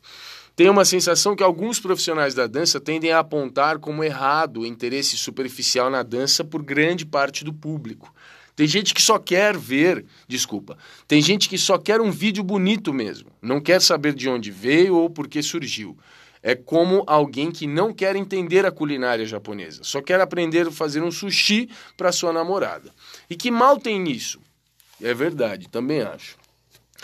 Portanto, a supervalorização da coreografia, que tem sido apontada em alguns momentos como problema, é, ao meu ver, uma oportunidade para todos. Existe sim um público que só quer fazer coreografia, e é um público imenso. Não vejo problema nisso. Profissionais que se identificam com essa linha de trabalho têm uma grande demanda para atender, e isso é ótimo. Em contrapartida, existe também outro público, menor, na minha opinião, buscando estudar mais a fundo a dança. Não vejo tantos profissionais capacitados para atender esse tipo de público, logo, estes também têm seu espaço. Sugiro que esteja faltando no mercado da dança, uh, escolas, eventos, etc., segmentar mais o público, direcionar melhor cada produto para seu nicho correspondente e utilizar nomenclaturas mais adequadas para cada proposta. Buscar formas de tornar mais perceptível ao público o valor de processos não coreografados também é válido. Espero contribuir com a discussão. Um forte abraço. Incrível, né? Eu concordo com tudo que está falando Puta, aqui, cara. Eu concordo plenamente, completamente. Que, putz, pensando na minha realidade, Sim. Desde sempre na casa da dança. A gente entendeu que tinha gente que queria lá dançar a coreografia e ir embora. Sim. Aí a gente criou e pô, resolveu pôr o nome de videodance. Então, se você vai na aula de hip hop, você aprende processos e dança hip hop. Você vai na aula de wacking, mesma coisa. House, meu. Ah, não, mas eu só queria coreografia, igual eu vi da Beyoncé. É isso, tem gente que é isso. É, é Sim. bem superficial o contato. É isso que ela quer, tá bom pra ela. Então, você vai na aula de videodance. Claro. Pronto. E vai receber esse produto desse jeitinho, meu. Do jeitinho que você tá É, procurando. a grande cagada tá nas pessoas falarem que vão vender uma coisa e venderem outra. né? Sempre, sempre é um Então- problema do- da, da coerência entre o discurso e a prática. Eu concordo né? muito com o Ricardo, meu, e é isso. E ele tá sabendo fazer, meu, tá fazendo direitinho. Não é porque ele fez meu curso, viu, gente? o Merchan já foi, Tatiana. mas é, mas a pessoa que, puta, é isso, a pessoa interessada, que investe no, no conhecimento, meu, investiu, vieram os dois pra São Paulo, sabe? Ficaram lá comigo, estudaram, aí quando eles foram. Não faz diferença? Claro, claro. Puta, que legal, meu. Fico muito feliz de ver o sucesso deles. Estão crescendo, inclusive, agora. Que legal, que legal. Então, é, é, muito obrigado por aguentar aqui com a gente até esse momento. E eu tenho certeza que valeu a pena, porque essas cinco mensagens são incríveis e valiosas. São muito boas. Então, people, people, o negócio é o seguinte.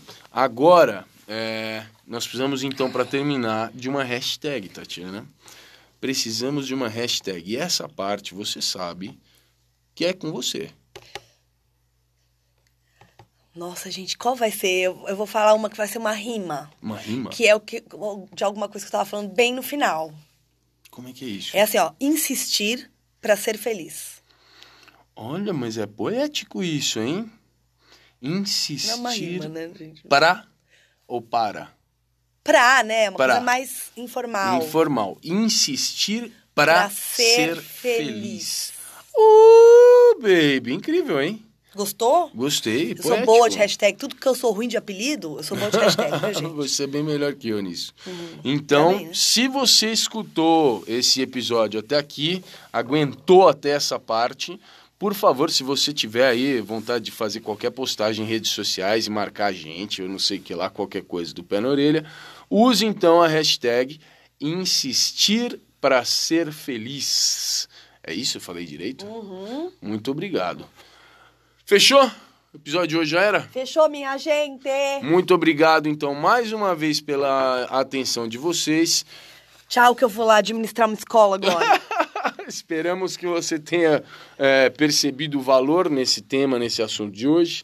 Sucesso para vocês que têm escolas ou que planejam aí, programam abrir uma escola de dança. Esperamos que isso aqui ajude de alguma forma. Beijo para vocês e até a semana que vem. Beijo!